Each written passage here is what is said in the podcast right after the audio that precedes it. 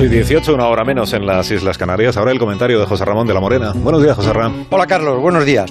A las doce y media han consensuado el presidente del Real Madrid y Sergio Ramos hacer un acto oficial y grandilocuente en la ciudad deportiva de Valdebebas, rodeado de sus cuatro champions y el resto de trofeos ganados, para hacer esa foto de la despedida y que esa despedida parezca acordada y cariñosa. Mejor así porque de otra forma habría sido malo para los dos, y ninguno lo merece, aunque ha sido en lo único que se han puesto de acuerdo con facilidad, en cómo y de qué forma despedirse.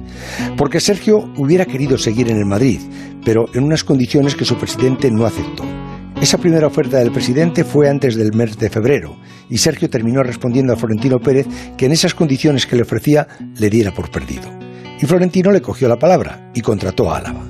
Después todo se fue descomponiendo y comenzó un carrusel de filtraciones interesadas a favor y en contra en donde nunca quise participar. Temí por un enfrentamiento final que le salpicaría a ambas partes de suciedad inoportuna.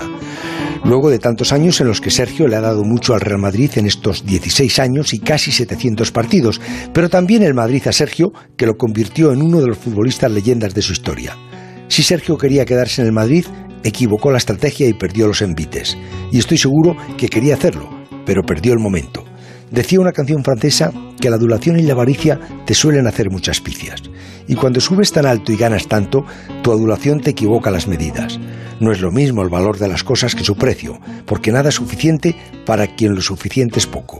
Todas esas cosas, Sergio, se terminan aprendiendo, aunque no siempre a tiempo ni en su momento. 8 y 20 minutos, 7 y 20 en Canarias. Escucha usted Onda Cero.